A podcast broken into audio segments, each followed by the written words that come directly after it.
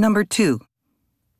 A rip current is a strong flow of water found on beaches that moves away from the shore and can quickly drag people out to deeper water.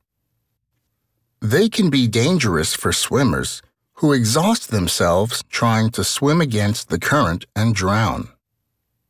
If caught in a rip current, swimmers should try to swim parallel to the shore, out of the current, or stay afloat while shouting for help. Question. Why shouldn't swimmers swim against a rip current?